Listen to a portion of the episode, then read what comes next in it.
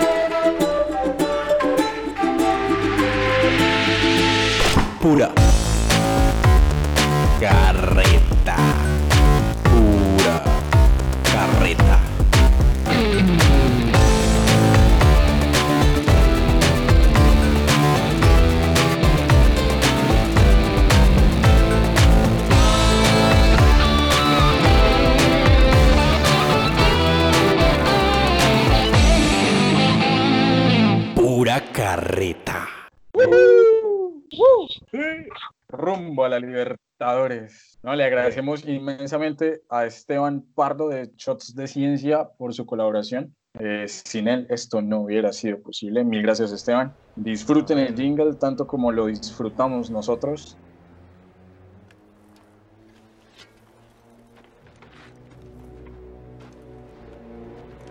My name is Maximus Decimus Meridius, commander of the armies of the North, general of the Felix Legions, loyal servant to the true emperor Marcus Aurelius, father to a murdered son, husband to a murdered wife, and I will have my vengeance in this life or the next. Bueno, y luego de ese agradecimiento especial a Esteban por el jingle de pura carreta, no queda más que darle la bienvenida a este sexto episodio del podcast, este sexto carretazo. El día de hoy vamos a hablar de historia del Imperio Romano a través de la película de Gladiador. Recuerden que pura carreta lo consiguen en su plataforma de podcast de confianza, menos Apple Podcast. Estamos en Spotify, Spreaker, Deezer, Google Podcast, iBots y demás. En redes sociales nos consiguen como arroba pura carreta podcast. Esto en Instagram, en Twitter como arroba pura carreta pod y la página en Facebook pura carreta podcast. Estamos con Juancho y con el señor Stewart. ¿Qué tal? ¿Cómo los trata esta no sé qué semana de la cuarentena? Parranda de atenidos, según Martuchis. Atenido no, señor. Soy mi propio jefe. Dirijo mi vida. ¿Quieren un café o Herbalife? ¿Cómo están, muchachos? Muy bien. La cuarentena, pues ahí vamos. Ya me acostumbré. Acostada a las 2 de la tarde y despertándome como a las 12 del mediodía, pero bueno, está bien. Está una locura. Pues la verdad me gustaría saber cómo hace Juan para acostarse a las 2 de la tarde y levantarse a las 12 del mediodía. Se puede, trabaja, Juan. se puede. Yo no trabajo, yo produzco en internet, hago trading. Eh, Hmm. Juan es su propio jefe. Juan es su propio jefe. ¿Cuántas pirámides ya lleva? Me toca pagar, me, me toca, ¿cómo se llama? Pagar tributos de aseo, almuerzo. Sáquenme de acá, por favor. Necesito un trabajo. Creo que todos estamos igual. Hola muchachos, ¿cómo van? Ahí llevamos la cuarentena, pero ¿qué más se hace? Maldito Duque, todo es culpa de él. El COVID desde Duque. No, no era un murciélago, era un, era un cerdo. Cerdo. La gripe porcina nos llegó atrasada.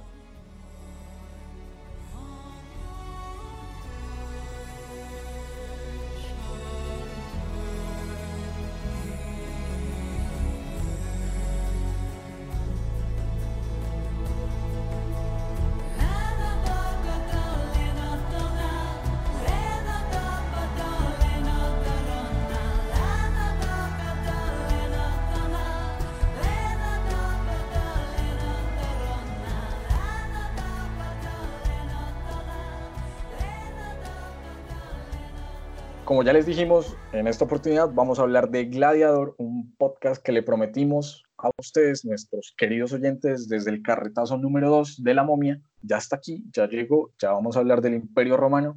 Y bien, Gladiador ah, es del año 2000, una película dirigida por Ridley Scott con música de Hans Zimmer y Lisa Gerard, un soundtrack maravilloso. La película tuvo un total de 119 nominaciones en diferentes festivales a nivel mundial. Obtuvo 48 premios, de los cuales 5 son premios del tío Oscar. Estos premios son el de mejor película, mejor actor, mejor diseño de vestuario, mejores efectos visuales y mejor sonido. Con Gladiador podemos decir que se reinventó un género del cine bastante olvidado, hablamos de la épica histórica, que serviría como precedente para posteriores películas como la de Troya, Alejandro Magno o la misma 300. Ustedes saben, muchachos, cuál es la casa productora de Gladiador. ¿Quién hizo Gladiador? No, pero, pero antes de, responder eso, eh, sí quería dar una apreciación de, esa categoría del cine, de épica histórica, y pues, bueno, a mí a equivocarme, pero uno antes de, tienen como esa idea de películas eh, históricas, no salen más allá de las películas de Semana Santa, ¿no? O con una reflexión como religiosa, o sea, populares, ¿no? Antes de, del 2000, porque ¿qué, ¿qué, otras películas recuerdan ustedes? Bueno, de, de, épica histórica hay una muy famosa que de hecho tuvo un remake hace relativamente poco, que se llama Ben Hur, pero de ahí no, no más. Y pues sí han habido películas sobre Roma y demás, es un tema bastante interesante, pero, pero famosas, ¿no? Que yo recuerde, no. salen, o sea, sí, no, no, no, no estallan de esa manera, no, no, no habrían estallado, digamos, como pasó con el Gladiador. Y la casa no, ni idea cuál es. ¿Qué piensan ustedes si les digo que la casa productora de Gladiador es DreamWorks? Famosa por cierto ogro malhumorado. La verdad tiene bastante sentido. Somebody, no. No, la verdad tiene bastante sentido, o sea, porque es una película bastante, bueno, vieja, entre comillas, del 2000 me dijeron, la verdad, conservada y todo, y la verdad denota un muy buen trabajo de DreamWorks.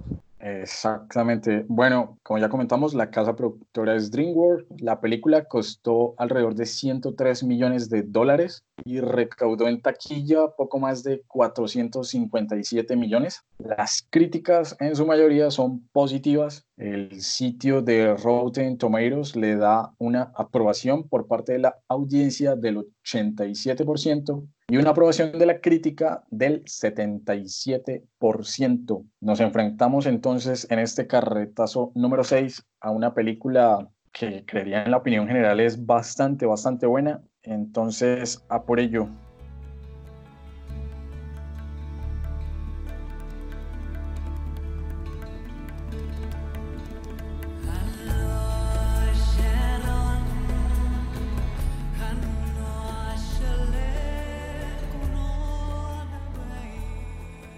La película de Gladiador cuenta con dos grandes protagonistas. El primero de ellos es Russell Crowe, del cual ya hemos hablado en el episodio de La momia. En esta ocasión interpreta a Máximo Décimo Meridius, el general de Hispania. Eh, Russell es conocido por películas como The Insider, A Beautiful Mind, American Gangster y como ya les dijimos salió en La momia del carretazo número 2. Y el coprotagonista de la película y el villano de la misma es nada más y nada menos que Joaquín Phoenix, alias El Bromas, famoso por otras películas como Hotel Ruanda y Hair.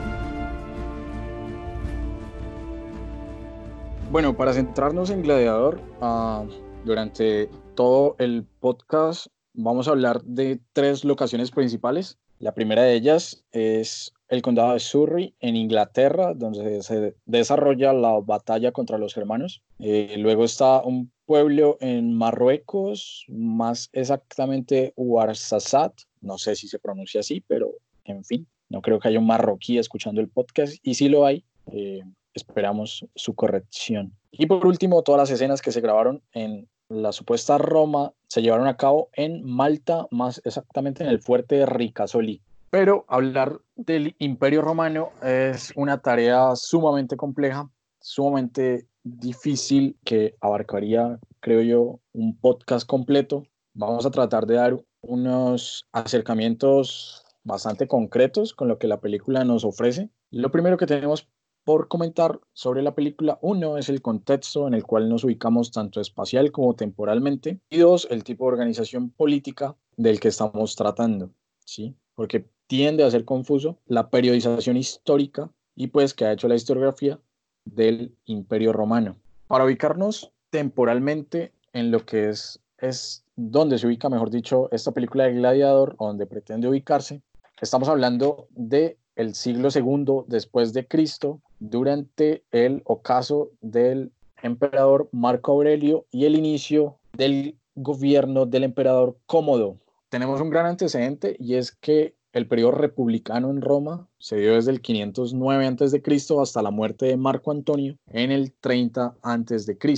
Como les decía, Marco Aurelio llega al poder en el año 161 después de Cristo. Es muy acertado lo que muestran en la película porque pues este tipo murió estando en Vindobona, lo que hoy en día conocemos como Viena, y dentro de las grandes, por decirlo, mm, virtudes de su periodo en el poder, podemos decir que dio un alivio en el peso fiscal a todas las regiones, a las vastas regiones del Imperio Romano, una ampliación del territorio bastante considerable y convirtió a Roma, pues convirtió no, sino que reafirmó la idea de que Roma es una ciudad, en su momento fue una ciudad cosmopolita. Eh, tanto así, no sé ustedes han escuchado muchachos, eso es súper famoso, un dicho, ese de todos los caminos conducen a Roma. Supongo que por los bueno, primero por la extensión del imperio y por la, y por la importancia de la misma ciudad de Roma, ¿no? De entonces llegar allá y los caminos de infraestructura, desarrollos militares y demás que tuvo el propio eh, imperio, prácticamente casi todo el continente, bueno, los dos continentes pero sí, obviamente lo he escuchado. Sí, pues, o sea, incluso hay como muchas representaciones gráficas, si he escuchado la frase, eh, muchas representaciones gráficas acerca de, digamos, cómo de, de, de, Roma se desprenden muchísimas conexiones a toda Europa, ¿sí? O sea, digamos, es algo muy interesante porque, pues, el Imperio Romano, pues, a ver, ¿qué no se puede decir de, de, de lo que fue un territorio tan vasto, tan, tan rico, tan poderoso? Sobre todo debido, como, como dicen ustedes, a la amplitud del territorio, eh, una amplitud que incluía territorios desde Hispania, el norte de África, prácticamente toda Europa, a excepción de la parte nórdica, y una parte considerable de Medio Oriente. Pero bueno, creo que el debate principal en el cual vamos a centrar esta primera parte del episodio tiene que ver con la contraposición que hay entre las dos figuras de poder durante toda la película. Sí, claro, y más allá de, la expansión y el territorio, pues debemos tener en cuenta que sí, fue grande y extenso, pero eso a la par, no se ría mal parido que me da risa. Voy a volverlo a empezar. pero es que eso suena muy mal. O sea, con la entonación que lo dijo, suena muy mal. ¿Por qué? No sé. En fin. Claro y extenso. Claro, y más allá de hablar sobre el territorio y su expansión, pues tenemos que tener en cuenta el factor tiempo, ¿no? Porque esto no se construyó en, un lapso corto, sabiendo que fue una temporalidad bastante extensa y por diferentes épocas históricas que pues llegó a tener el Imperio Romano, pasando por una época monárquica, republicana e imperial y cambiante entre las mismas. Entonces, es como para tener en cuenta porque muchas, muchas personas sí, claro, creen que el Imperio Romano eh, primero ya era así de vasto y segundo, alcanzó ese, esa conquista en poco tiempo, para tener en cuenta que sí lo fue, pero fue una construcción constante de altibajos y fue, claro, magnífica y grandiosa en, su, en, sus diferentes etapas, pero las hubo, pero fue a larga, a larga duración en sí. Yo creo que Cristian iba a hablar sobre, sobre, sobre, estos, sobre estos espacios, ¿no? Sí, don Juan Broudel, sí. Y es curioso porque en la película, la película se encarga de mostrar eso, ¿no? O sea, no sé, no directamente, pero sí en su narrativa tiene como objetivo mostrar, uno, lo vasto que fue el imperio y cómo hace esto. En primera medida, la batalla contra los germanos en Vindobona, eso está mostrando la expansión del imperio. Después, o sea, el solo hecho de que Máximo fuera un general hispano nos demuestra que en ese entonces Roma tenía un dominio sobre esta región, esta península. Hay una recreación de la batalla de Sama, la batalla de Cartago, citan a Marco Antonio y Cleopatra, eso habla del dominio egipcio. Entonces, sí, el, imperio romano, nos podríamos ir incluso hasta el siglo V, cuando cae el de Oriente, y hasta el siglo XV, cuando cae el imperio romano de Occidente. Retomando lo anterior y el tema del deseo de, de esta primera parte del podcast de ubicar o de centrar el diálogo en torno a las dos figuras de poder que representaba Marco Aurelio y que enseguida representaba cómodo como... Ah, eso suena muy mal. Representaba cómodo en su rol de sucesor como emperador del Imperio Romano. Eh, hablamos del deseo por la República, por restaurar la República y de mantener el imperio como tal. Pero ¿por qué Marco Aurelio deseaba tanto recuperar estas nociones de república? Uno, porque, digamos, Marco Aurelio sentía que el imperio, dada su magnitud y lo vasto que era en cuanto a territorio, era muy difícil de controlar, ¿sí? Esto debido a las diversas gobernaciones que tenía, a los intentos de sublevación de las mismas y buscaba establecer la república como un intento de combatir el despotismo de los antiguos emperadores, ¿no? ¿Por qué hablamos de despotismo?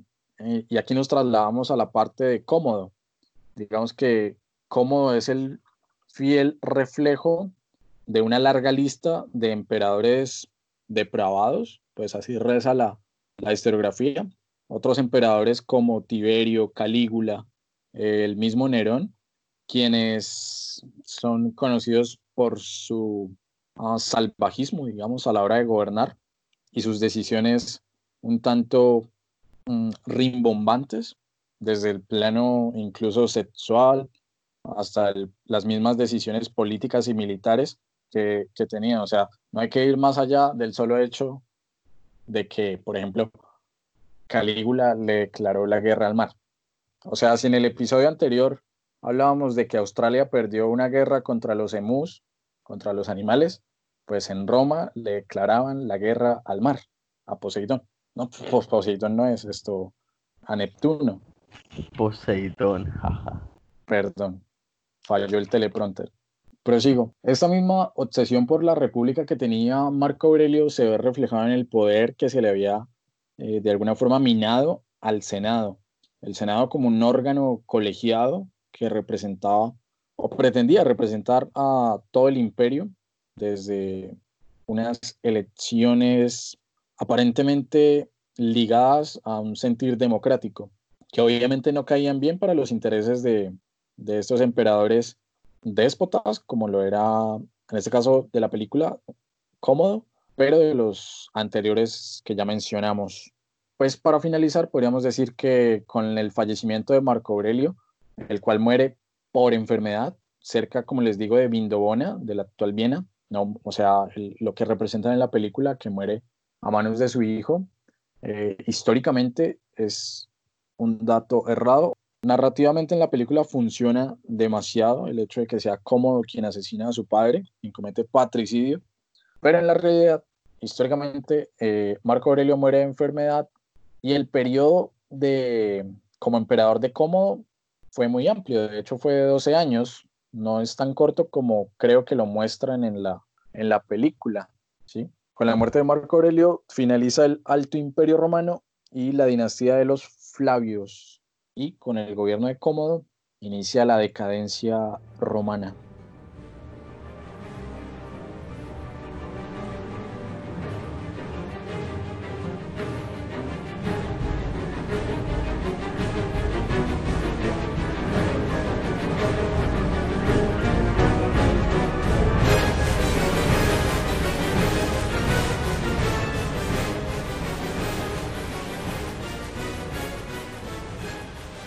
Frente a esta dicotomía entre las dos vertientes políticas por las cuales se iba a decidir Roma, entre república e imperio, ¿qué opinión tienen ustedes, muchachos?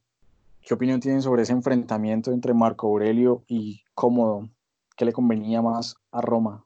Esto es his- historia contrafactual, pero, y no debería hacerse, no deberíamos hablar sobre lo que pudo haber sido, pero creo que la película se presta para dar estos debates.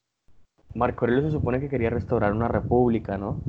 Y, y cómo terminar de, de darle el poder que para él necesitaba el, el emperador, ¿sí? Como él ser la, la- la autoridad total y todo esto. Me llama mucho la atención, bueno, relacionándolo un poco pues con la, con la película, se supone que para eso estamos acá, la escena donde recién llega cómodo y uno de los, de los senadores, en este momento no recuerdo el, el nombre, se acerca a él con una lista de deberes que se supone o de atención que debía darle al pueblo. Y este de alguna manera le dice que el problema es ese, el hecho de que su padre, en la película Marco Aurelio, em, de que su padre se la pasara leyendo y no con el pueblo, sí, o sea, como que hay una contradicción en esa parte, en lo que él afirma, entonces siento yo que si el argumento del personaje es estar con el pueblo, aunque en un momento, sea, esa intención de estar con el pueblo simplemente sea darle entretenimiento, cosa de la que se va a hablar mucho más abiertamente en, en otro punto, o sea, deben mostrarlo así, o sea, que se, que se desvíe es otra cosa, sin embargo, los personajes siento que deben tener un argumento central, pero históricamente diría yo que más conveniente habría sido pues la república. Nunca es bueno que una sola persona tenga el poder. ¿Cómo, cómo lo representan durante toda la película? Como que quiere ya darle el eslabón final que se ocupaba para determinar todo el poder en una sola persona, que ya estaban en ese proceso y, y lo, y lo va logrando. Eh, tener el pueblo en su mano con la supuesta intención de ayudarlo y ser parte de él, pero solamente para utilizarlo. Y pues nuestro protagonista, eh, Máximo, pues lo logra y ni siquiera con un fin de ayudar a Roma, porque si lo vemos de alguna manera, él lo que quería ya era estar con su familia y, y va, y ese personaje va desarrollándose con un ámbito eh, vengativo, ¿no? Por lo que le hicieron a su propia familia. Pero Máximo nunca lo hace con, un- con una intención así de Roma y de salvarla. Y la transformación del personaje también me gusta, porque no, no hemos hablado de él como personaje, cómo va evolucionando. Y pues es muy clara, ¿no? A mí, de hecho, de hecho, me parece que, no sé, o sea, creo que personaje como, com ah, puta, todo el episodio va a estar así. Creo que el personaje de Cómodo sí tiene una evolución durante toda la película, desde su narrativa, pero me parece que el de Máximo no. O sea, es como si nos presentaran desde un comienzo todo el tope de lo que podía dar Máximo y durante la guerra, durante la película, perdón, lo mantienen. En ningún momento yo le veo evolución. Y como dice Juan, siempre tienes un deseo de venganza y no como un salvador de la, del pueblo romano y demás, por más de que quiera poner en orden y demás todas las ideas de su mentor, de Marco Aurelio. Y es que esa, ese enfrentamiento entre el deseo por la república y por mantener el imperio, como dice eso, Juan y Stewart, también se puede ver con el- la figura de este senador, del senador, el senador Graco. Tanto así que Graco pues intenta colaborar con Máximo para, para su escape y demás. Y vemos cómo, puta, voy a seguir diciendo cómo cómodo, mal parido. Ese va a ser el título del episodio. Gladiador, ¿Cómo, como cómo, cómodo. cómo Uy, come cómodo? ¿Cómo come cómodo? Uy. Bueno, ¿Cómo, tres, cómo, dos, ¿Cómo? ¿Cómo? ¿Cómo? ¿Cómo? ¿Cómo? ¿cómo, ¿Cómo? cómo, cómo, cómo, cómodo? Come como cómodo. ¿Cómo? ¿Cómo? Come, ¿Cómo? co- No, como, como hijo de putas. ¿Cómo? Come, ¿Come? puta. ¿Cómo? Bueno, lo que les iba a decir es lo siguiente. Cómodo envía pues, una persecución sobre sus senadores, senadores que ya veíamos que una gran mayoría estaban de acuerdo con su hija, ah, su hija, no, viejo puta, con su hermana, con Lucila. ¿A ustedes no se les hace conocida esa táctica de perseguir senadores, perseguir a la oposición? Eso me suena bastante, bastante familiar. ¿Qué ejército nacional de Colombia es ese? Ja, ja. No, no importa cuando escuchen esa frase en Colombia, siempre va a funcionar.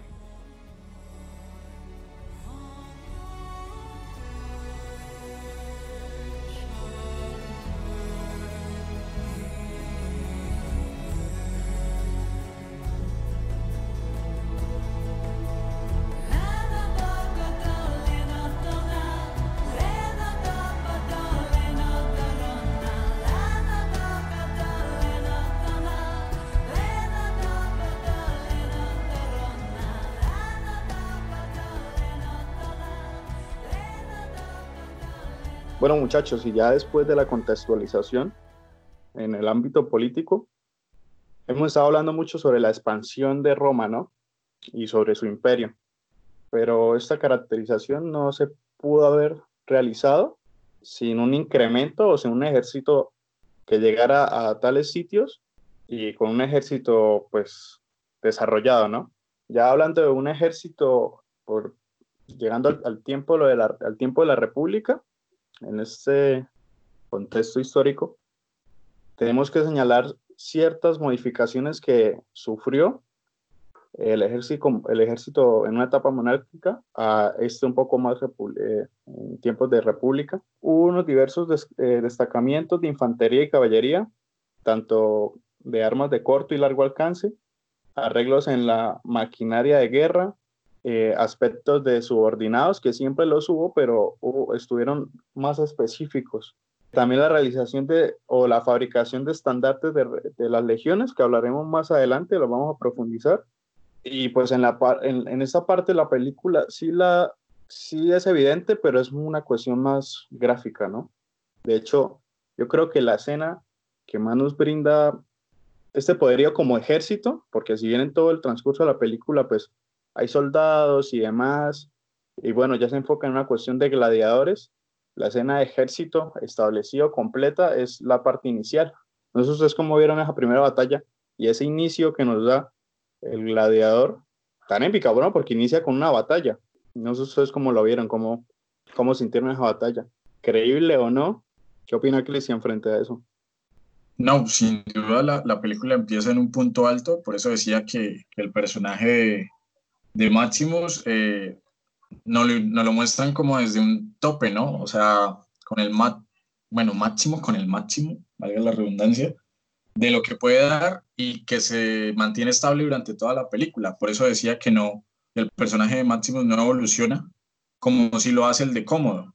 La batalla contra los germanos me parece que está muy bien realizada, o sea, para ser del año 2000, tiene buenos efectos visuales, aunque yo siempre voy a decir que las mejores batallas las tiene el Señor de los Anillos, pero me parece que en cuanto a la recreación histórica de lo que fueron las legiones y demás, a eso sumarle el soundtrack, pues está el puta, es una batalla buenísima. O sea, muestran, por ejemplo, perros también, parte de las legiones, animales, en fin, está muy bien hecha esa batalla. Sí, yo también creo que, que digamos, la, la, batalla es un punto muy, muy alto de la película, porque como que empieza a contextualizarnos quién es realmente el, el personaje de Máximo, ¿sí? Como que lo muestra como un, un, hombre con fortaleza, con poder al fin y al cabo, por más que él llegara a ser, bueno, a, o a considerarse un, un subordinado o una persona al servicio de Roma, solo eso, sino un hombre que realmente seguía, las, seguía en las masas, por el cual se daba la vida prácticamente. Es tan, tan importante, el, digamos, esa, esa batalla para la, la, la, película como tal. O sea, me parece una película, eh, una batalla, perdón, muy, muy bien lograda en el contexto histórico, como menciona Christian. Pero pues son aspectos que no repetiré. Todos estamos de acuerdo que la batalla es épica, pese a los recursos, tuvo muy buenos efectos, bueno, y centrándonos en la batalla, como lo dije anteriormente, es la escena perfecta para hablar sobre el ejército, ¿no? Y sobre la estructura del mismo en este tiempo de mayor auge del ejército romano y cómo está estructurado. Pero antes de llegar a esa etapa que es un poco ya más numérica, porque sí, hoy hice números y estaban también organizados, que estaban contados, tanto como por legiones, escuadrones y demás. Quiero que hagamos, quiero que hagamos un ejercicio visual eh, frente a esa batalla porque si bien es muy espectacular, no era una intención de película histórica, pues hay muchos fallos de la misma. No sé, quiero preguntarles si ustedes vieron alguno o se, o, se percataron de alguno así, o dicen, bueno, esto me cuadra, o que, que también algunos soldados fueron muy estereotipados, no sé, o creen que quedó perfecto. Pues no sé, o, digamos uno no como que tiende a realizar el ejercicio de comparación entre la, digamos, la indumentaria o el tipo de armas que utilizaban en este caso las legiones romanas al momento de conquistar nuevos territorios. Me queda la duda es, y, y algo había leído sobre el, ¿sobre qué? Sobre la indumentaria de los germanos. Como que nota mucho la, la contraposición entre lo que era Roma y el esplendor de la civilización en ese entonces para lo que hoy conocemos como Europa. Y el hecho de que los germanos pues estén con pieles y demás, de algún otro modo refleja como, creo yo, ese estado de barbarie que querían avasallar los, los romanos. No sé, no sé si hay alguna imprecisión, si la que estoy comentando lo sea. Por favor, instruyanos, señor Juan Sebastián. No, pues no una cuestión de- de- de ilustrarlos, sino pues de ejercicio de conversación, porque claro, es una, es una herramienta que se utiliza mucho en el cine para resaltar pequeños aspectos que pues nos, digamos, en este caso la barbarie y, y pues lo avanzado que está el ejército romano, lo cual es cierto, ¿no? Porque pues esa, esos, esas características del ejército romano para su tiempo pues sí eran muy establecidas de pulcritud, de limpieza, de sus eh, armadura impecable y sus indumentaria. Entonces, la primera es por parte de los germanos, ¿no? Es una caracterización muy exagerada de barbarie, ¿no? De pieles, que sí las contaban, pero hay aspectos que, que rechinan, ¿no? Algunos no tenían un- un- un uniforme establecido, lo cual sí ellos tenían un uniforme, o sea, estaban uniformados en sí, y no lo muestran en la película, supongo que ahí los metieron como fuese, eh, ellos iban a la guerra como quisieran, y no fue así. Eh, utilizaban algunos cascos al estilo vikingo, ¿no? Con sus cachos y demás. Sí, claro, nosotros como podcast, pues tratamos de rasgar, ¿no? Todos los datos históricos que podemos resaltar, sabiendo pues que la película no tiene una intención eh, principal de ser histórica, ¿sí? Pero igual podemos resaltar esos detalles que se pueden escapar o, o podemos, no sé, establecer. Am, otro punto de la batalla, no sé si lo notaron, pero habían eh, herramientas mm, más avanzadas para la época y una cuestión de logística que uno no llega a entender hasta que lo comprende o bueno, lo medio, lo analiza, medio lo analiza, como en este caso lo hice yo, ah, frente a la batalla, digamos. ¿Dónde está desarrollada la batalla? ¿Lo recuerdan? Germania, ¿no? No, pero más espacialmente, o sea, no como territorio, sino en dónde estaban. En un bosque, Sí, en un bosque y en un claro, ¿sí? O sea, una, un lugar a la medida para una batalla, ¿no? Eh, una legión de romanos, una legión de romanos en- dentro de un bosque lleno de germanos, ¿no? Con, toda la, con todas las catapultas ya expuestas. Sí, es una cuestión de logística, ¿no? O sea, no, no hay una veracidad de, bueno, cómo llevaron eso, ¿no? es imposible llevar esas catapultas en un, en un, bolse- en un bosque como ese. Y una batalla dentro de un bosque sí se presentaban, pero pues según lo que investigué, eh, las legiones se dividían y atacaban por grupos.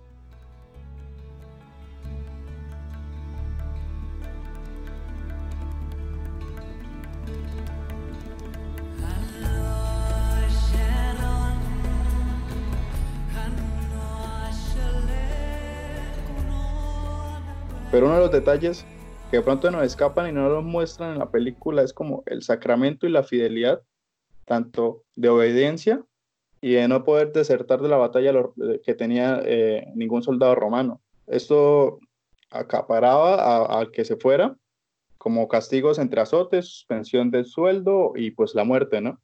Que en este caso pues a, a- a- a nuestro protagonista sucede, ¿no? Por no acatar a la, a la orden de prácticamente el nuevo César, que es como eh, se, la, se le sentencia a la muerte. Normalmente también más adelante lo, lo muestran en la película, no sé si recuerdan que cómo lleva a estos soldados que no pudieron ejecutar como una clase de paredón, a, a arco y flecha los matan. Entonces es uno de los pequeños, eh, pequeños como guiños que hace la película y pues está muy bien ejecutado, se hacía de esa manera, eh, morían eh, a arco y flecha y también por medio de decapitación por espada. ¿No si recuerdan cuando, iba a decir como cuando, cuando Máximo dice que quiere morir con honor, cuando lo tienen de rodillas y lo van a decapitar? Bueno, la decapitación es parte de desertación de la guerra, ¿sí? Y con este tema de frente a ejecuciones y castigos, pues vamos a la organización en general del ejército romano, que creo que es, es muy importante destacar por el hecho de que tenemos que tener en cuenta que fue el ejército, pudo llegar tanto a casi toda la población europea, parte de Asia y África. Eh, más allá de llegar y conquistar, fue el hecho de, le llamaban los constructores de caminos, porque ellos establecían como una evolución a los territorios que llegaban, no a conveniencia de esos territorios, sino a conveniencia de Roma, para poder llegar más fácilmente y seguir expandiendo. Entonces ahora viene lo chido, como ustedes me molestaban en el capítulo pasado que no podía apropiarme de otras cosas. ¿Qué detalles en la, en la batalla vieron? Eh, sobre todo de vestimenta. No sé si recuerdan que habían unos que estaban de rojo, tenían otros cascos como máximo, obviamente él siendo el general, demás, pero los demás estaban de rojo y unos estaban como de azul. Tenían otra clase de cascos que eran los arqueros y también los escuderos tenían otros colores, no sé si se fijaron. Igual lo que le digo, o sea, en la batalla uno está viendo ahí cómo se mata, pero hay una, hay una clasificación entre escuadrones que afortunadamente en la película lo muestran y me sorprendió. Si hacen ese, ese, guiño, muestran ese, esa clasificación que hay entre, entre el ejército. No sé si lo recuerdan o, recuerdan algo de, la misma. No, la verdad no me acuerdo.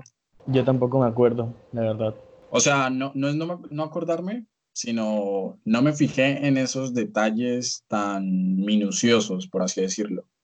Pero bueno, sí, o sea, supongo, ¿no? Ganó mejor diseño de vestuario, entonces por algo tuvo que haber sido.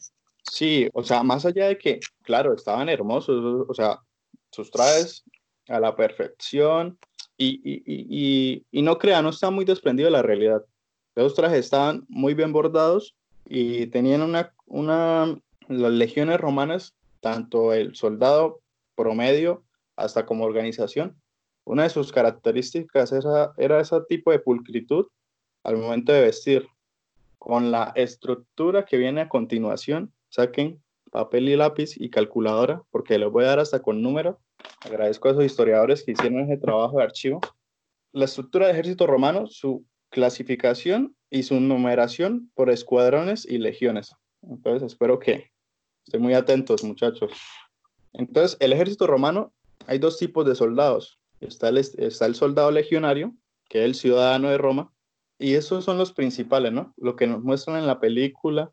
Y está el otro tipo de soldado romano, pero es un auxiliar, son los soldados auxiliares, y son en, en este caso de la batalla, son los que están vestidos de azul. Ok, entonces están los legionarios y los auxiliares, ¿no? Los auxiliares con la posibilidad de llegar a ser ciudadano de Roma, que difícilmente lo conseguían, pero pues está la posibilidad. Ya los legionarios tenían una estructura más estable, entonces empiezan los números. ¿Cuánto equivale a ocho legionarios? Pues ocho legionarios conformaban un tumbernium, eran eh, como los ocho que compartían tienda de campaña y pues eran los parceros, los tipos, eran como los que siempre estaban. Ese grupo de ocho no se eh, dividían ni, los sacaban, tratando de dar como una idea de hermandad entre los ocho. Esos grupos, estos ocho, grupos este ocho grupos de legionarios, ocho de estos, con Tumbernium, perdón, acá el latín, formaban una centurion, que eran grupos de 10, o sea, que eran 80 personas, 80 soldados, y eso ya conformaba ya una fila de ejército constante establecida. Y este centurión ya se les añadían otros soldados, que era el, el cenífero, que era el encargado de la vigilancia del grupo, el Tesseratum, que suena como el de, el de Marvel, ¿no? El Triceratops, bueno. Triceratops. Sí, el- la, esta era la gema azul, algo así. Sí, sí, sí, bueno, suena igual. Ajá. es el teniente del grupo. Y el Centarion, que es como el soplón, pero bueno, acá en, en la jocosidad de como lo digo, pero es el que es prácticamente el que tiene el mandato de todo el, el, el ¿no? Este es el tipo, el mandamás, el boss, el jefe, es el que tiene el estandarte eh, de la legión, prácticamente. Es el que la carga, es el encargado de llevarla y llevarla a su vez como acto de, pues, de aclamación de esta es la legión número tal. Bueno, continuando, porque eso sigue creciendo, seis Centurions, que es el grupo anterior, o sea, que son 480 hombres, conforman una cohorte. Este grupo se clasifica más allá de que sea más grande, es que tienen grupos de caballería. Ya para llegar a ese grupo, ya con ustedes bloquea 480 soldados, eh, le dan una, un- una cobertura de, eh, de caballería, constan con caballos y personas que pues saben cabalgarlas. No todos, obviamente no todos los soldados tenían su caballo, habían unos que pues eran los encargados y eran los que podían manejar eh, doble espada y también lo reflejan en la película. Máximo, como pues es el dios, el putas, el mandamás, pues él tiene ya sus dos espadas, podía mandarlo, obviamente, el general.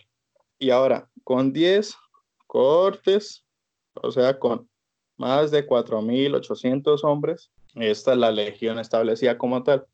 Prácticamente cada legión era de 4.000 a 5.000 hombres, añadiéndoles los auxiliares, ya tenían un símbolo de legión establecida con, pues, en la película la muestran, el águila romana, y esta, ya el que lleva la legión, establecía la grande, la legión número 1, 2, 3, 4, 5, 6, lo que sea, que iban hasta 10, eh, era el alquilafer. Ok, entonces, terminando la clase, porque de matemáticas y de la estructura del ejército romano, pues quería que, que, que, que dimensionaran por cantidad, porque pues es, un, es, un buen, es una buena forma de, pues, de ya verlos con números tangibles, ¿no? La estructura del ejército romano y pues por esas legiones, ¿no? Ah, también se me olvidaba que, ¿recuerdan esto de auxiliares? Esos auxiliares eran personas reclutadas prácticamente por una particularidad eh, al servicio, obviamente, del César, de Roma, pero eran porque tenían características muy, muy propias eh, dadas a la batalla. Esos también estaban clasificados por arqueros, armamentistas, eh, guerreros y soldados de equitación, ¿no? Que pues eran expertos en, con, con los caballos. Retomando, ya teniendo establecidas la, las legiones más o menos claras, quiero hablar sobre la importancia de este estandarte, el estandarte con el águila romana y la importancia para cada legión de perderla o que sea robada o que sea maltratada. Era de suma importancia para cada legión porque representaba con un número, era su característica. Tenían que salvarla o guardamentarla por dando su vida en ello. Hablando de lo de las regiones de estandarte, me hace recordar sobre la fecha del 23 de septiembre del 2007. Nunca olvidaré. ¿Qué pasa? ¿Qué pasa, vago? ¿Qué pasa con el 23? Nada de eso, señora, no hay pánico. No hay pánico. Esa, ese trapo fue una mentira. Ese trapo fue una mentira. Ok, yo no soy muy amante del, del fútbol, pero bueno, ese podcast es para todos y todas. Pero es para, para tener el contexto para nuestros queridos oyentes. Queremos hacer la referencia de este trapo, bueno, este estandarte como el trapo, como, y compararlo con los trapos. Ah, bueno, eso va a sonar muy burdo, ¿no? Pero los trapos que tienen las, las hinchadas de cada equipo, en nuestro caso Colombia, pues en cada, cada departamento tiene su equipo representativo y pues hay una fecha que acabo de decirle que es que el Atlético Bucaramanga le quitó un trapo al Cúcuta en esa fecha. Y pues obviamente eso es para morirse y demás. Me encanta Cúcuta, los amo, no me hagan nada, señores cucuteños, solo fue un chiste. Para que se den la idea de la importancia del estandarte romano, obviamente por una, una cuestión más de veracidad, de hermandad como ejército, y pues se va representando en otra época eh, como grupo social de barrismo y apoyo hacia un equipo. Pues sí, Juan, o sea, digamos que un trapo o un estandarte termina convirtiéndose en algo tan importante, ya que mencionó lo de, lo de, las, lo de las barras, relacionando con el tema de, de las legiones romanas. que prácticamente era como simbolizaban cierto sentido de pertenencia hacia lo que ellos eran o hacia lo que, hacia lo que no. Y pues ese, ese chiste que alcanzamos a hacer sobre, sobre un robo de trapos que, que ocurrió entre la Fortaleza Leoparda, que es la barra del Atlético Bucaramanga, la banda del Indio, que es la de aquí el Cúcuta, es, es ver que, digamos, el, la- el ser humano o, la, o los grupos sociales tienden a identificarse con algo que los lleva a básicamente consider- considerarlo como un, como un tipo de, de deidad, parte de ellos, que sin ellos no se sienten completos, ¿sí? Entonces, por eso es que muchas veces, incluso, o sea, esto de los trapos no es cosa eh, leve, eso causó muchísimas muertes en el fútbol colombiano por mucho tiempo, incluso hoy la sigue causando, pero pues es como para tener en cuenta de que muchas veces vemos como algo tan simple el hecho de una bandera o un trapo, un estandarte, pero en realidad es un simbolismo demasiado cargado y es un simbolismo que, que transmite demasiado para las personas que se sienten identificadas con ese, vamos a decirlo así de una manera burda, pedazo de tela.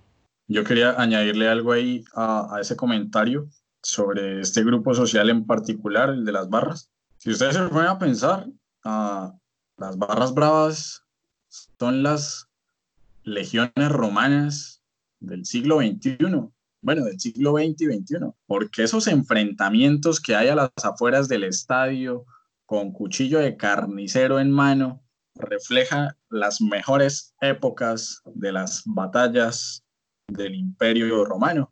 Si ustedes se ponen a verlo, los enfrentamientos entre barras también tienen su, su organización, tienen su, su general máximo ahí liderando, sus armas de corto y largo alcance, su estandarte por el cual luchan y el cual los identifica, eh, su uniforme, en este caso el, el, el equipo ahí, la camiseta eh, o el tatuaje también es una forma de, de identificación no sé, esas peleas entre barras, pues que eran tan cotidianas acá en Colombia, son un claro reflejo de esa época, me parece. Pues sí, lo único que fallan es que no quieren expandirse, ¿no? Solo lo hacen por este es mi equipo y este es el otro. Pero, ¿se imaginan al Atlético Bucaramanga apoderándose de toda Sudamérica con el Imperio Romano? El Imperio Leopardo. Bueno, y ya para terminar sobre, bueno, la estructura del ejército romano, eh, ya, para darle fin y empezar con, con, lo bueno, con lo sabroso, con que, bueno, también interfiere mucho, que es en, la parte de los juegos y lo de los gladiadores, pero es porque participan ahí, pero como reguladores, pero más allá de, de ser los, los jugadores, en este caso, no. Quería preguntarles, ¿ustedes recuerdan esos soldados que tenían una indumentaria como azul, como negra? Uh, que estaban solo en Roma. No sé si recuerdan el nombre lo, lo, o lo dicen. Sí, si no estoy mal, esa era la, la guardia pretoriana, ¿no? Personal del emperador.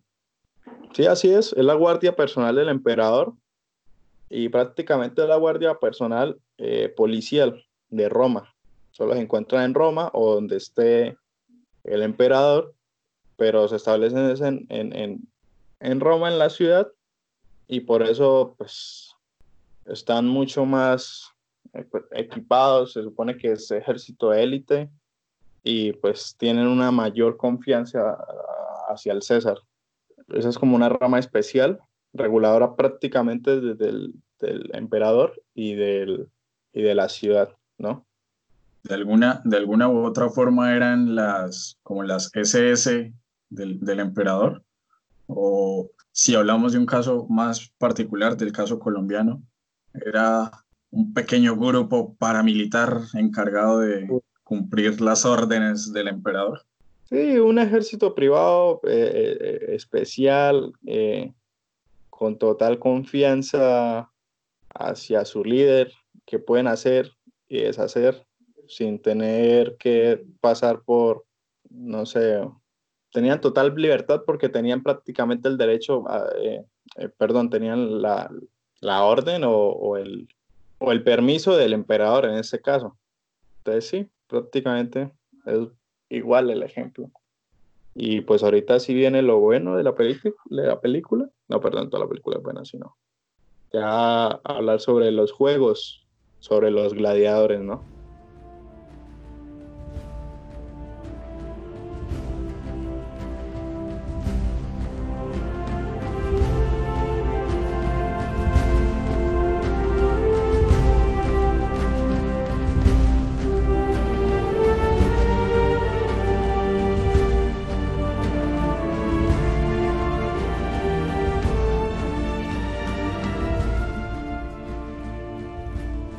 Creo que esta puede ser una de las partes más interesantes de ver sobre la película o digamos uno de los análisis más entretenidos de alguna manera o, o particulares que se pueden hacer y es basada en la, en la expresión o en, el, o en la idea de pan y circo para el pueblo. Pero entonces les quería preguntar como antes de, de indagar un poco más en la conversación sobre esto y es ustedes muchachos que, que entienden, o, o sea, a ver, entendamos que que ya hay conocimientos previos que adquirimos durante la carrera que, que ayudan a, a, dar una interpretación sobre, sobre este concepto o esta frase, ¿no? Pero entonces, quiero saber, por ejemplo, Cristian, ¿qué, ¿qué, puede opinar acerca de, de qué, qué, entiende o qué es pan y circo para el pueblo? Bien, Stewart. Bueno, como usted lo dice, eh, es difícil desligarse de esos conocimientos previos y dar una opinión sobre, sobre un concepto que, que uno no cree, pero, pero es bastante común, por ejemplo, para el caso colombiano.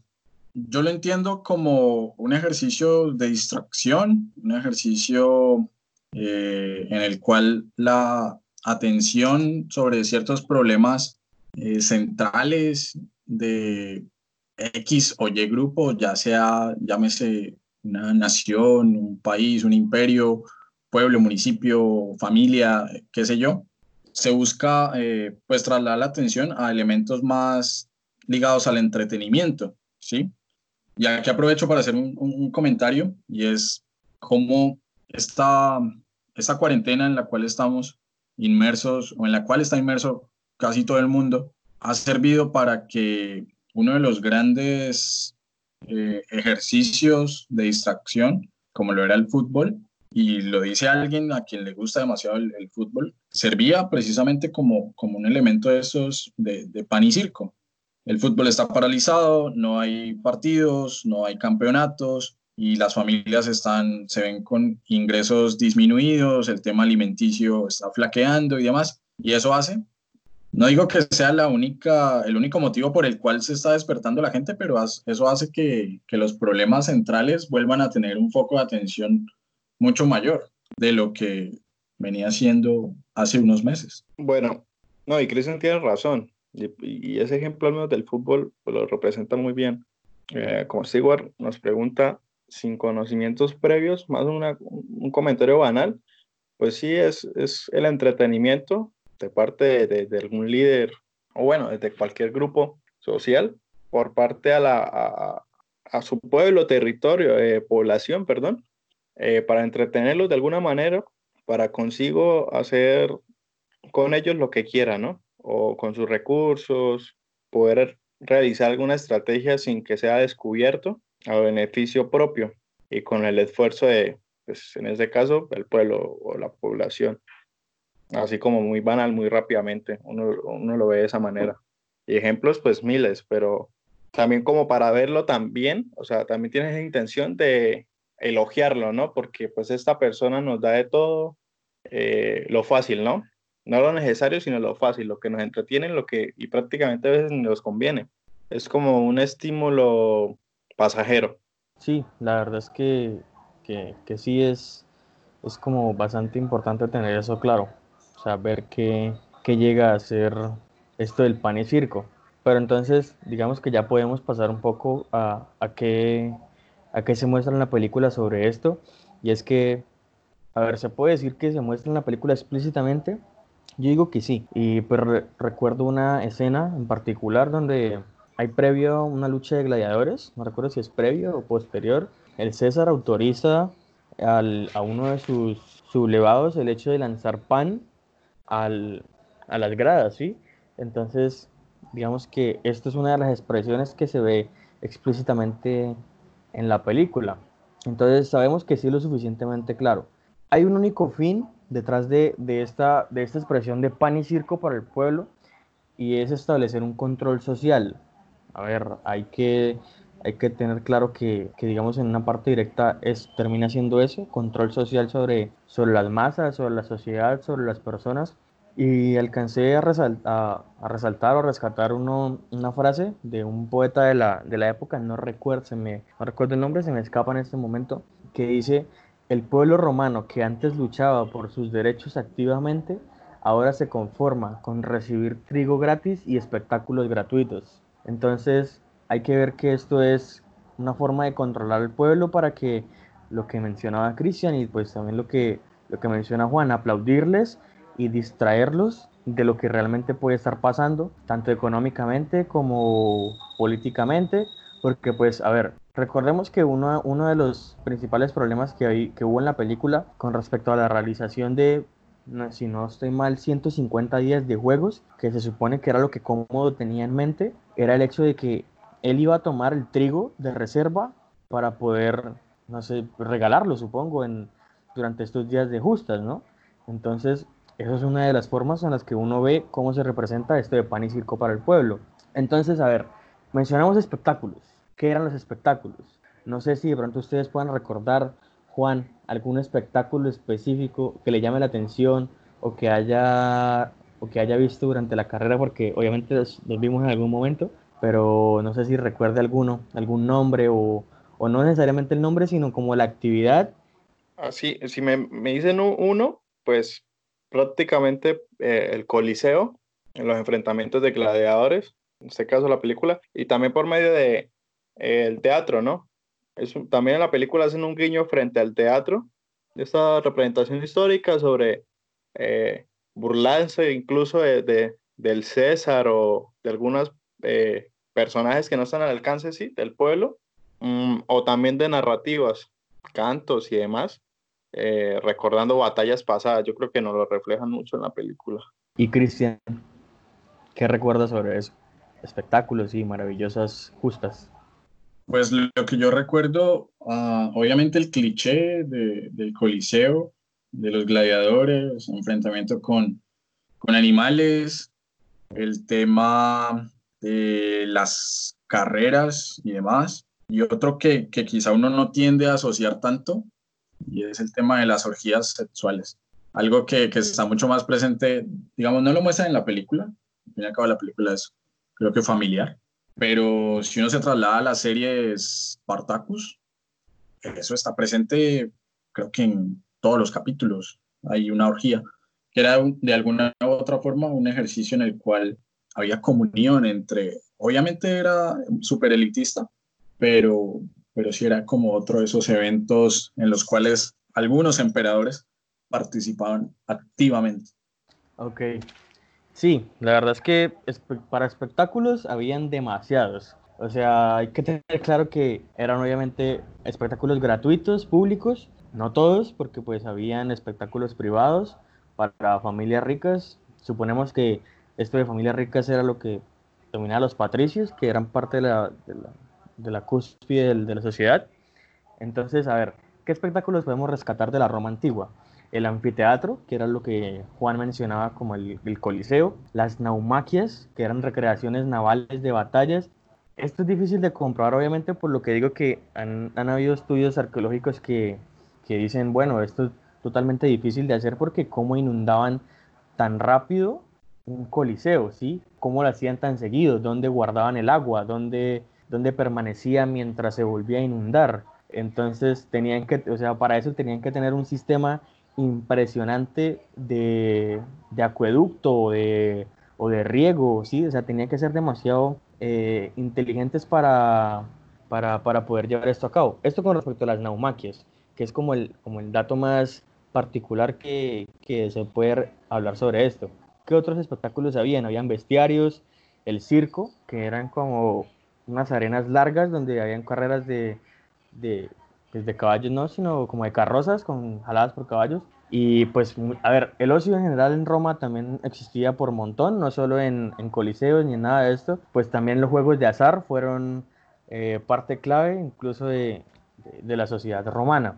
Recuerdo una vez que, que me mencionaban en, una de las, en una de las clases cuando estábamos viendo sobre esto, y era que llegó un punto, y esto no lo relaciono con la película, pues no creo que tenga temporalidad, la misma temporalidad, llegó un punto en, en, el Imperio Romano que hubo tantos emperadores y que cada uno sacó su propia moneda, que cuando se iban a los juegos de azar era muy difícil que todos, que todos fueran a pagar con la misma moneda, y cada moneda valía diferente. Entonces, o sea, como que eso, yo creo que eso es más hacia el fin de, o la decadencia de lo que fue el Imperio Romano, porque eso, eso evidencia problemas económicos. Entonces, esto con respecto a la parte del circo, ¿sí? Pan y circo, entonces saldamos la parte del circo mencionando todos estos espectáculos y qué eran para el pueblo. Entonces, pan, ¿qué podemos hablar acerca de lo que realmente simbolizaba el pan? Obviamente lo del pan lo digo por el alimento, no solo por específicamente trigo. Y es que, a ver, alimentar a una población tan grande como lo era tanto Roma como el imperio para la época, a ver, no era cosa fácil para nadie, ¿sí? Tenía que establecer un control fuerte sobre estas políticas, políticas de alimento. Sin embargo, quizá con, con, a ver, con el poco de locos que terminaban llegando, que terminaban llegando al poder, muchas de estas medidas terminaban valiendo nada, ¿sí? Y hacían prácticamente lo que se les daba la gana, como mencionaba Juan. Y eso lo aplaudían compensándolo con, con el espectáculo. Entonces, yo creo que la, la gráfica perfecta de esto es cuando mencioné que el, que el César había autorizado a uno de sus vasallos lanzar pan a, lanzar pan a las, a las gradas del Coliseo antes de la pelea. Y la verdad, como un comentario aparte, ojalá Porky hiciera eso y regalara comida tan fácil con el fin de, de ayudar y no de controlar, y no por una pandemia. Maldito Porky. Es curioso porque, no sé, ahorita que estamos hablando de eso de pan y circo y trasladándolo al caso colombiano, los anteriores presidentes por lo menos se esforzaban, es decir, potenciaban otras distracciones otros ejercicios de entretenimiento y el alimento, mm, mal o bien, lo garantizaban. Pero ahorita con el señor Iván Duque, uno, el alimento se lo traga todo, por eso está como un marrano. Y el circo, el circo es él, o sea, es un presidente que juega con la pelota, que toca la guitarra, que baila, que hace piruetas. ¿Qué más circo que Duque para Colombia?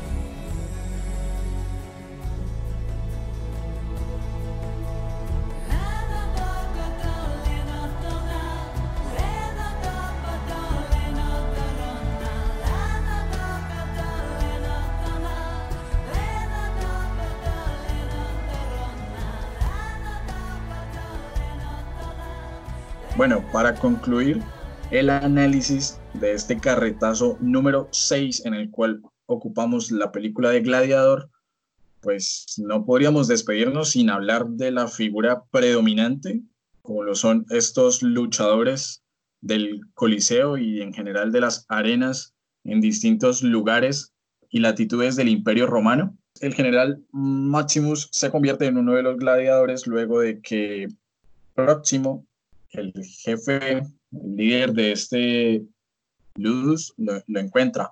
Hablar sobre, sobre gladiadores, sin duda alguna, es un tema apasionante que dentro de la cultura pop y en especial del séptimo arte está bastante trabajado. Mencionábamos, bueno, la esta película es como el, culmen.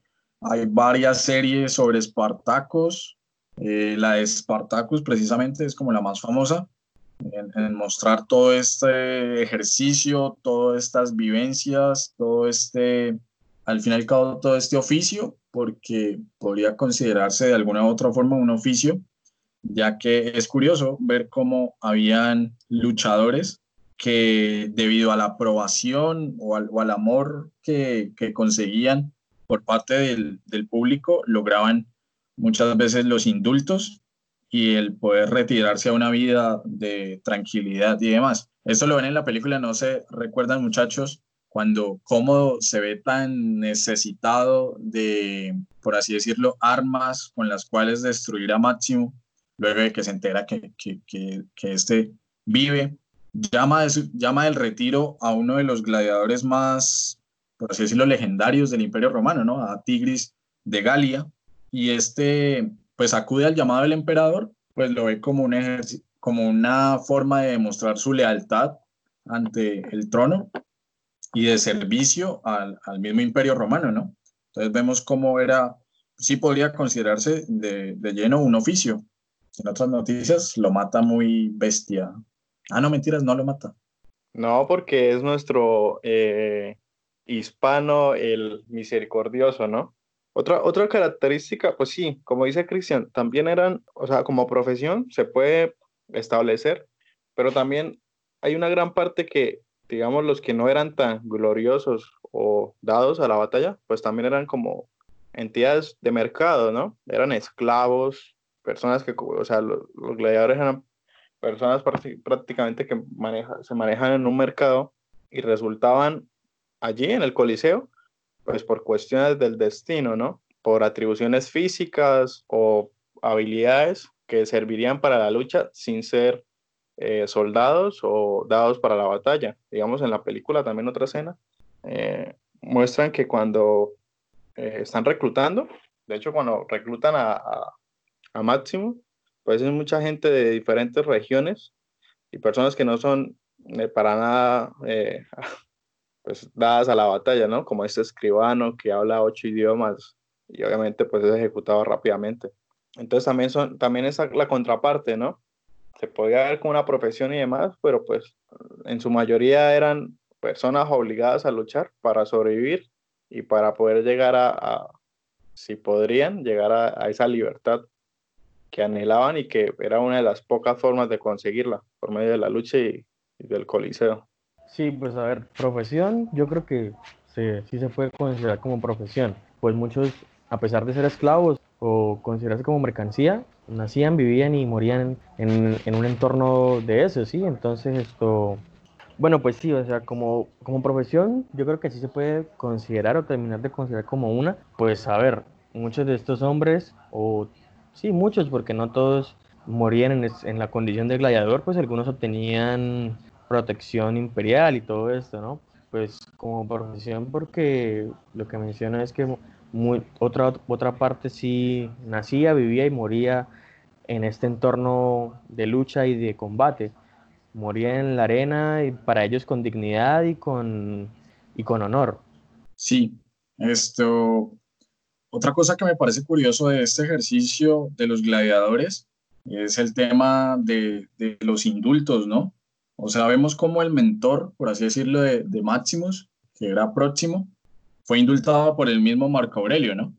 Y cómo, digamos, eh, en el momento en el que el protagonista revela su identidad en el Coliseo, y esto llena de rabia a, a Cómodo, y está a punto de matarle, pues es el, la audiencia, el público, el pueblo en general que está viendo el espectáculo, el que impide que, que lo asesinen, ¿no? Y cómo, vuelve otra vez, y cómo, cómo, cómo pues se abstiene de, de ejecutarlo por temor a, digamos, a un descontento grande dentro de la población, ¿no? Y hablamos ahí de, de la figura que ha- se ha dado durante varias épocas, o sea, no solamente en el Imperio Romano, de la prevención en cuanto a la creación de mártires, ¿no? Digamos, por eso no matan a Uribe, porque si mataran a Uribe se vuelve un mártir y le harían romería.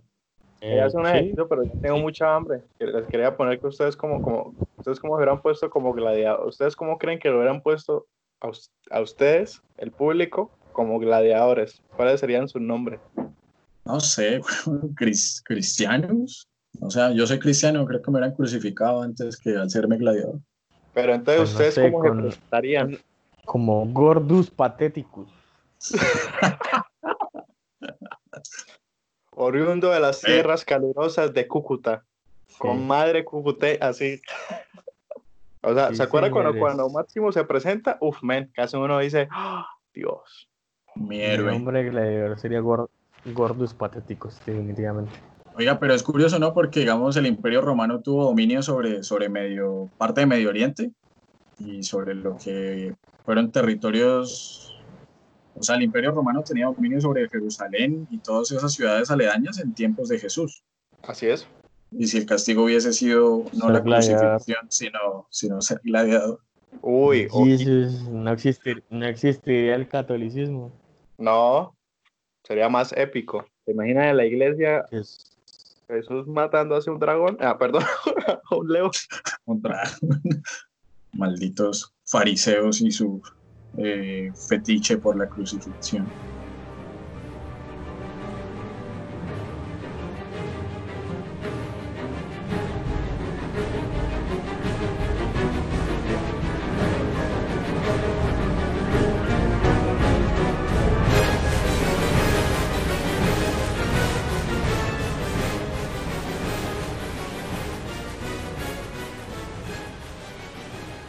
Luego de hablar de gladiadores, legiones romanas, emperadores, república, de Marco Aurelio, de cómodo y cómo come cómodo, llega la hora de calificar este episodio, este carretazo número 6.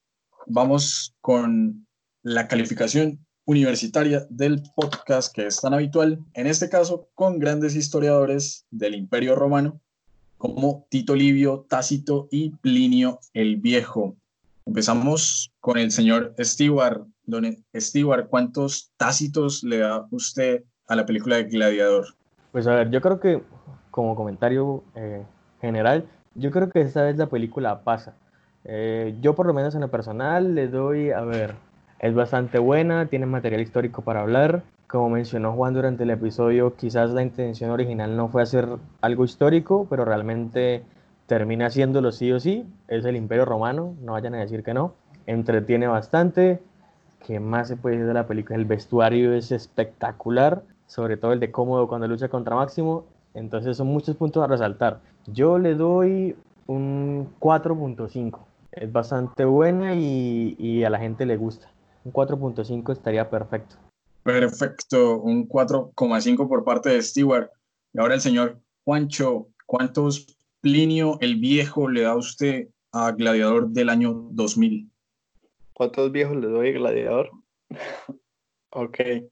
Ya con todo lo analizado, en una cuestión histórica, y bueno, ya en una cuestión de entretenimiento y efectos para la película, pues a mí va a arriesgarme, tampoco es que sepa mucho de películas, pues yo creo que es la película comercial que mejor refleja el Imperio Romano, pese a las dificultades, algunos, algunos descontentos de contexto histórico.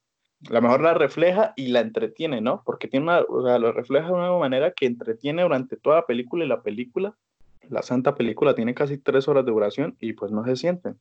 La mira de seguido, no necesita pararla ni nada porque es totalmente entretenida. Y también tiene ese contenido, de pronto lo, no, no lo hablamos, pero ya en el momento de calificar, lo quiero nombrar, de sentimiento, ¿no? Es melancólica, toda la historia privada de, de, de Máximo, pues uno se identifica, ¿no? O sea, no, no estoy diciendo que sea uno un hispano, guerrero, mamadísimo, leg- legionario, pero, pero sí da, conecta, ¿no? Conecta con, con uno como consumidor, ¿no? Y también con la misma muerte de él. Entonces, no sé, a mí me gustó en esos aspectos, tanto por cuestiones de vestuario eh, y, y impacto que tiene históricamente, como cuestión de entretenimiento y pues de sentimiento al momento de verla.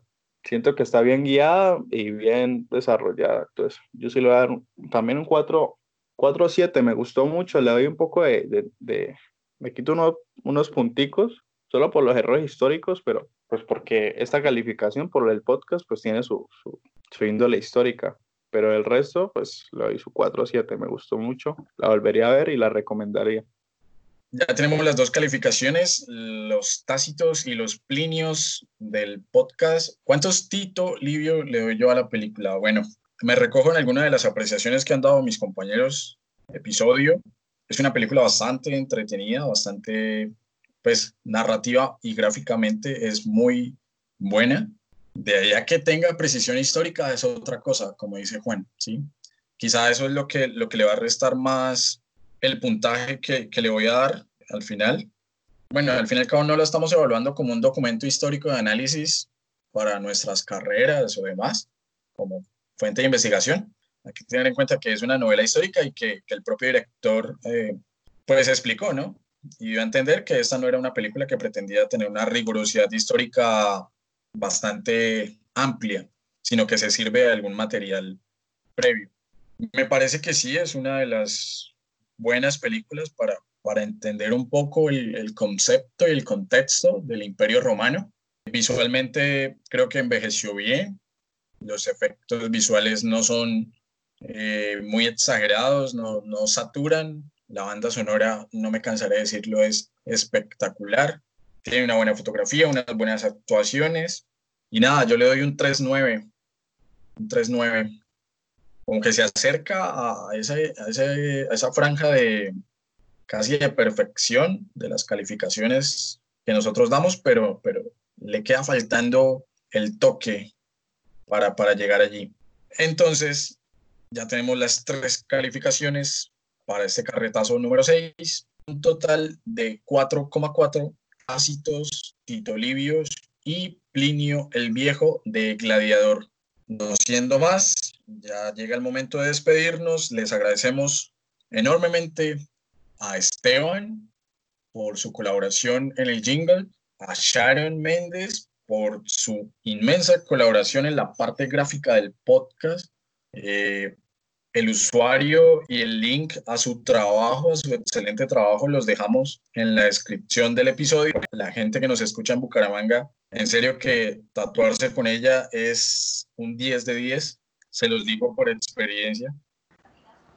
Bueno, entonces para antes de despedirnos del todo, no nos podemos ir sin la recomendación de la película de la siguiente semana. ¿Qué tenemos para la siguiente semana? Tenemos Diamante de Sangre, una película que nos ayudará a entender un poco de lo que es el continente africano, que nos contextualizará, que nos entretendrá bastante y que se ve bastante buena. Entonces nos vemos la siguiente semana. Recuerden apoyar mucho a nuestros colaboradores, tanto Sharon como Esteban, que nos ayudaron muchísimo, en serio. Se los agradecemos demasiado. Sin ser más, nos, vemos la, nos oímos la siguiente semana. Espero que tengan un excelente día. Bye. Chao. no, mentiras. Listo, muchachos. Entonces, ya como despedida, pues adiós. no, mentiras, ya, ya, ya. Bueno, muchachos, y antes de despedirme, por mi parte, quiero recordarles que Pura Carreta tiene su playlist para que vayan y la sigan. Y más allá, para recordarles que tenemos Cultura Pop, que no se desliga de las películas, sino de canciones y también videojuegos. Próximamente estamos planeando una sorpresita con algunos de ellos. Entonces estén atentos a nuestras redes sociales y pásenla bueno. Estamos hablando y se me cuidan. No siendo más, se lavan las manos, eh, guarden el aislamiento, sigan la playlist del podcast. Si tenemos próximamente sorpresas con el tema de videojuegos. Como dice el padrecito Diego Jaramillo, Dios mío, en tus manos ponemos este episodio de Gladiador que ya pasó, de Diamante de Sangre que ya viene. Adiós. Bye. Chao.